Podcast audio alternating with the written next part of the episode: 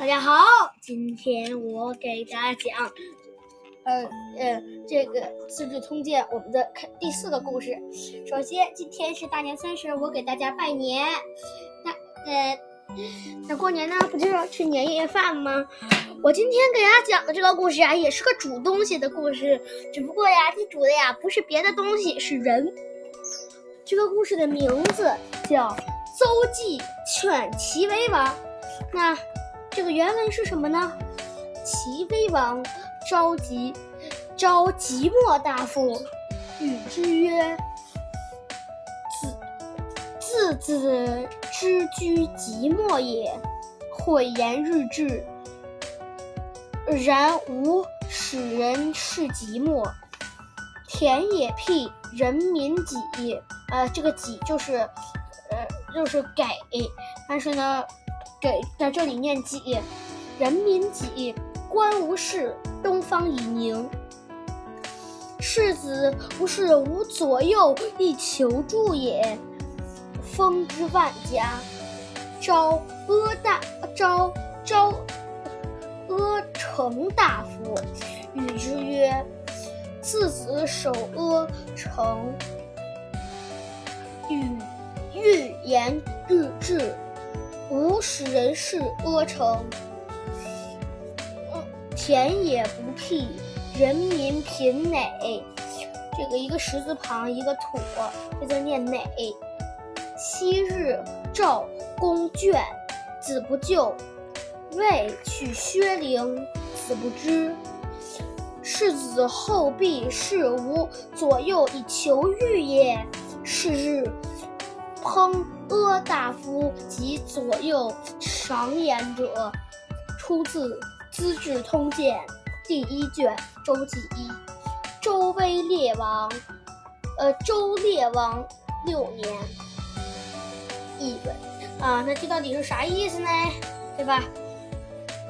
齐威王召即墨大夫，与之曰：“齐威王召见即墨大夫。”对他说：“自子之居即墨也，讳言日志。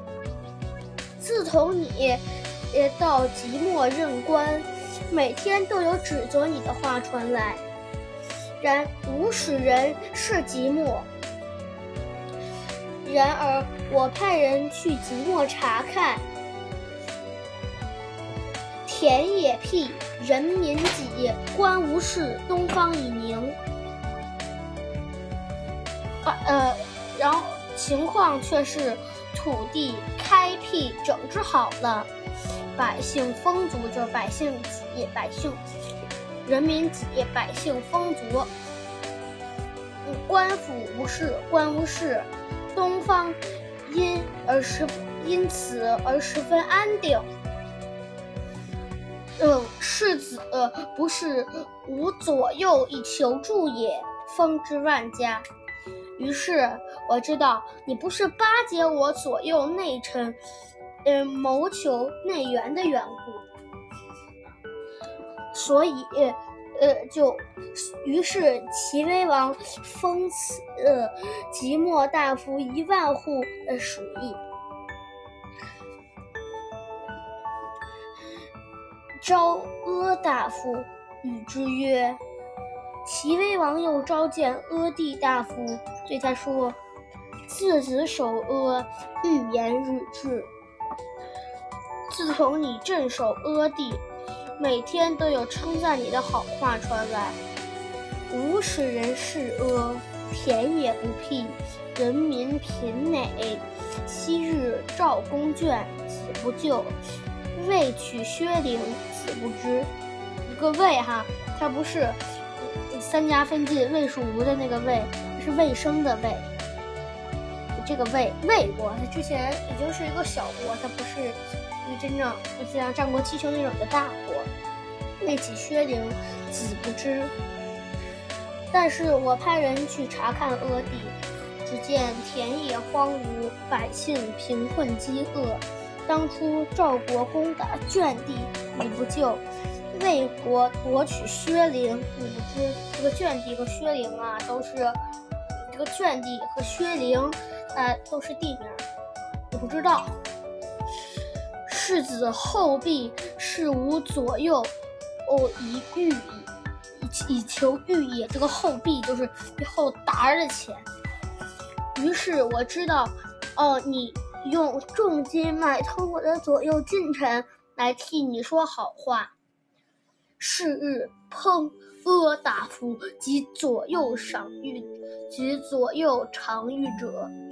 当天，齐王下令烹死，也就是煮死阿弟大夫及替他说好话的左右近臣。好啦，那这到底是个什么故事呢？我们先不讲故事，我们先讲这个人物的介绍。首先，这个涉及到了两呃几个这个题目中涉及到的两个人物，就是邹忌。邹忌啊，他之前啊其实是个琴师，啊，到。到齐齐威王麾下弹琴，然后呢，因为，呃呃，他用弹琴的方式来劝了齐威王，于是担任相国。然后齐威王是当时齐国的这个国君。然后呢，还是这个故事，这这我们今天这四个故事呢，还涉及到，呃，淳于髡、阿城大夫和即墨大夫，这些都是这个齐威王的。臣属他的，他他的大臣。然后呢，这个呢，首先，嗯，第一个故事是邹，就是邹忌用弹琴的方式劝齐威王。第二个故事呢，就是这个叫淳于髡的这个大臣，他不服，所以呢，就来向邹忌挑战。第三个故事呢，就是邹忌要和这个北北门，呃，那个北门的这个徐公来比美。然后呢，最后一个故事呢，就是主人的那个故事了。好了，我们开始讲故事吧。齐桓公，我齐桓公，呃，就是公子小白。齐桓公去世后，他的儿子齐威王继承了皇皇位。可齐威王整天只知道贪图享乐，对国家的政事不管不问。一天，一个叫邹忌的琴师前来献艺。可邹忌调好弦后，只摆出一副要弹琴的样子，却一动不动。齐文王催促他说：“你的琴弦已经调好了，那就快弹吧。”邹忌说：“我不光会弹琴，我还知道弹琴的道理。”齐威王寻思弹琴，嗯嗯，齐威王寻思琴弹着好听就可以了，还有什么弹琴的道理吗？于是让邹忌说来听听。嗯邹忌海阔天空地说了一通，齐威王听得一头雾水，不耐烦地问：“你说的那些都对，可是你为什么不给我弹，不弹给我听呢？”邹忌说：“大王，你看我拿着琴不弹，就有点不乐意。那大王拿着齐国这把大琴，九年来不曾弹过一次，齐国的百姓是不是也会不乐意呢？”齐威王听了这话，赶紧站起身来，恭恭敬敬地说：“先生，原来是在劝我呀，我明白了。”说完，就叫人把琴撤下，和邹忌谈论起呃国家大事。邹忌劝他重用有才能的人，增加生产，节省财物，训练兵马，好建立霸业。这几句话就像在漆黑的夜里点亮一盏灯，唰的一下就让齐威王看清了方向。齐威王当即就拜呃邹忌为相国，加紧整顿朝廷。哇，你看，邹忌他本来是个秦师啊，他他一点官都不是啊。现在相国呢，肯定相国那肯定是正一品官呀。这个火线提拔了九品，想想这个邹忌真的是太厉害了。下一个故事呢，咱们开始了。有个啊叫淳于髡的人，呃，这个淳于髡啊是齐威王的大臣。他见了邹忌，只凭一张嘴就轻而易举地当上了相国，非常不服气，于是就带了几个门生前来找他。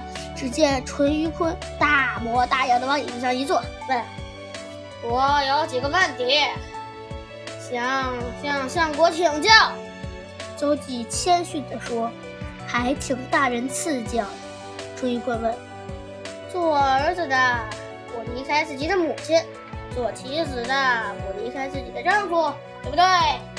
邹忌回答：“对，我这个做臣下的也不敢离开自己的君王。”淳于髡又问：“车轱辘是圆的，水是往下流的，对不对？”邹忌回答：“是。方的不能转悠，河水不能逆流，我也不敢不顺应人情，不亲近万民。貂皮衣服破了，绝不能用黄狗皮去补，对不对？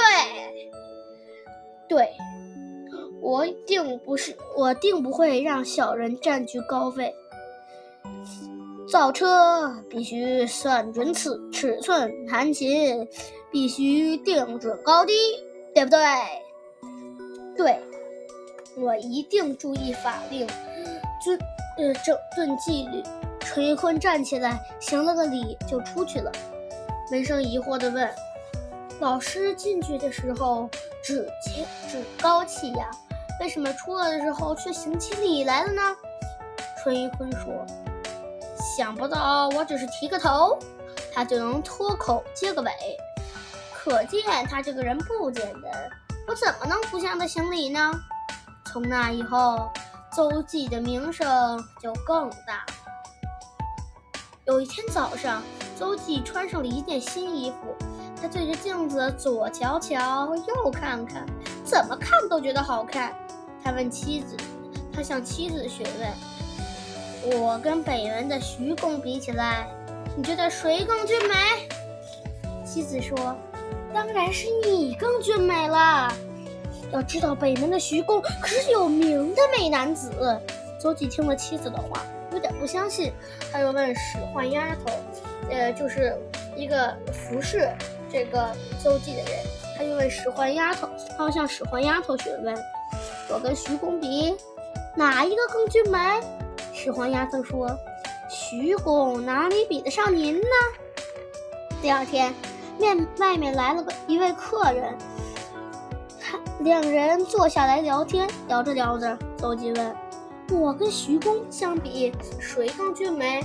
客人说：“徐公比不上您。”可是真巧，客人刚这客人刚一走，徐公就来拜访。邹忌偷偷照了照镜子，再瞅瞅徐公，越看越觉得徐公真的比自己帅气多了。到了晚上，邹忌躺在床上翻来覆去睡不着。他想，妻子赞美我是因为她对我有偏爱，使唤丫头赞美我是因为她害怕我，客人赞美我是因为他有求于我，因此他们都才都说了有失公正的话。于是，邹忌把这件事情告诉了齐威王。嗯，呃，呃，他说，齐国土地方圆一千多里，大概也就是五百多公里，城邑一百二十多个，王宫里的美女和伺候大王的人，没有一个不偏爱大王的；朝廷里没有一个大臣不是惧怕大王的。国内的百姓没有一个是不有求于大王的。要这么说的话，您的耳朵也一定被蒙蔽的非常厉害。齐威王听了，立刻下了一道命令：不论是朝廷大臣，还是地方官员，百姓只要能指出自己错误的地方，就能得到最高奖赏。邹忌不但嗯这样去。规劝齐威王，还在私底下做了很很细致的调查。他向嗯朝廷大臣嗯询问各地地方官的情况，他们都说，官员里最呃官员里面最好的是呃最好的地方官，嗯要数阿城大夫，最差的就是即墨大夫。邹忌把这件事告诉了齐威王，请他派人暗中调查。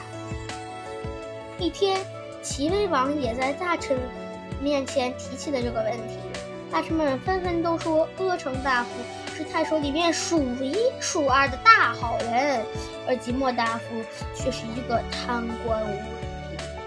他们心里都在盘算：阿城大夫准是要高升了，他被提升了，我们也有好处。这就叫与人方便，自己方便。那个，呃，让那个不懂人情世故的即墨大夫拿去被革职查办去吧。果然，时隔不久，齐威王就招了两位大夫回来。文武百官看到大锅里煮着一锅滚烫的开水，就知道即墨大夫要受刑了，不禁替他捏了一把汗。这个齐威王对即墨大夫说：“自从你嗯到即墨以后，几乎天天有人告你说你这儿不好那儿也不好。哎，这就是我们念原文的那一段了。我派人去查看，见地里长着绿油油的庄稼，百姓也安分守，百姓也安分守己。”也全都很幸福的样子，这都是你的功劳。像你这种一心一意为人民、没有半点虚言假意、不拍马不吹牛的太守，咱们齐国能找出几个呢？所以我封赏你一万户的食邑。他又对阿成大夫说：“自从你到了阿城，天天有人夸你，说你聪明能干。可我派人去查看。”阿城里满地长满了野草，百姓们都面黄，都面黄肌瘦，叫苦连天。这都是你的罪恶！你把搜刮来的财物都装进你自己的腰包，再给我的大臣们送礼，让他们替你说好话。像这像你这种不干实事、专门贿赂人心、又巴结上司的贪官污吏。还留着干什么？来人，把他给我扔进大锅！军士把阿成大夫扔进锅里。那些受过阿成大夫好处的官员们吓坏了，扑通一声跪在地上。齐威王骂道：“我在宫里怎么能知道宫外的事情呢？这都靠你们的，你们当我的眼睛和耳朵！你们昧着良心贪污受贿！”也好，把好的说成坏的，把坏的说成好的。你、你们，呃，这是要让我变成瞎子、聋子吗？那还要你们干什么？来人，把他们也给我煮了。而且虽然哈，齐威王他眼光还挺好的，重用了这个邹忌，但是我觉得这动作就主人也也不太好吧。几十个官员跪在地上，不停地磕头，苦苦哀求，也无济于事。从此以后，官员们不再敢弄虚作假，都尽力做事，齐国真正的国富民强。好了，我们今天《资治通鉴》的故事就先讲到这里。大家有没有发现哈？我现在已经不是在最后评论了，我已经把评论都加在故事中间了。这个，那个，因为我为什么这么加呢？是因为啊，其实这真正写《资治通鉴》的人，也就是司马光，他也是这么做的。他就是写一段就写一个陈光曰什么。好了，大家，我们今天的《资治通鉴》就先讲到这里。明天我给大家讲商鞅变法。好了，那再见。